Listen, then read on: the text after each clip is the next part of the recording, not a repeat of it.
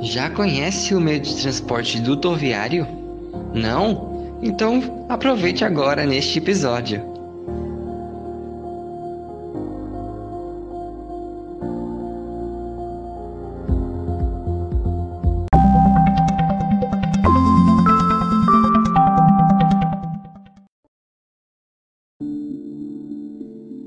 Transporte dutoviário. Este meio de transporte nada mais é do que o transporte realizado por tubulações. Portanto, o termo duto significa justamente tubos que transportam óleos, gases e produtos químicos através da gravidade e da pressão.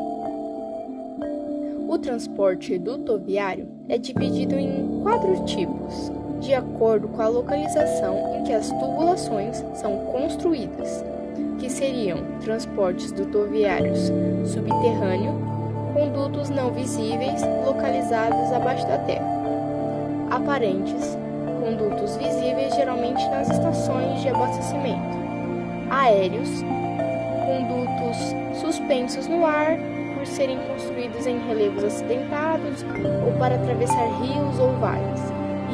Submarinos, condutos no fundo do mar para transporte de petróleo nas plataformas.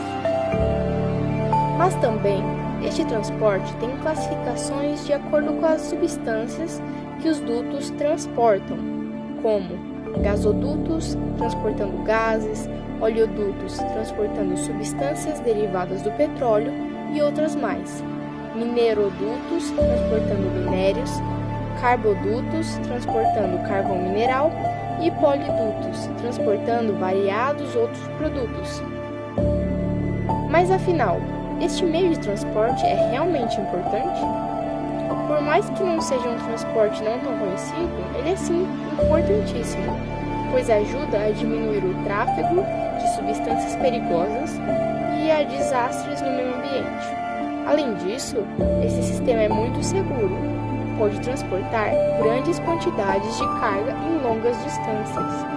O transporte dutoviário é ainda muito vantajoso, pois funciona durante 24 horas por dia, diminui as ocorrências de roubos de produtos, sendo de fácil implementação e baixo custo de transporte e energia.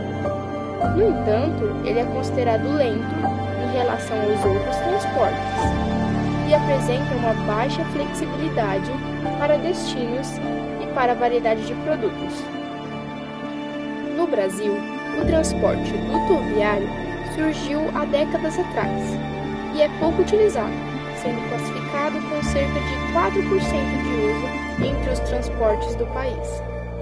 E a Petrobras, empresa brasileira de petróleo, é a mais conhecida e utilizada no Brasil que conta com o destaque de algumas dutovias, como o oleoduto São Sebastião até Paulínia, com 226 quilômetros, o mineroduto Paragominas até Barcarena, no Pará, com 250 quilômetros, e o gasoduto Brasil-Bolívia, com 3.150 quilômetros, o maior da América Latina e um dos maiores do mundo.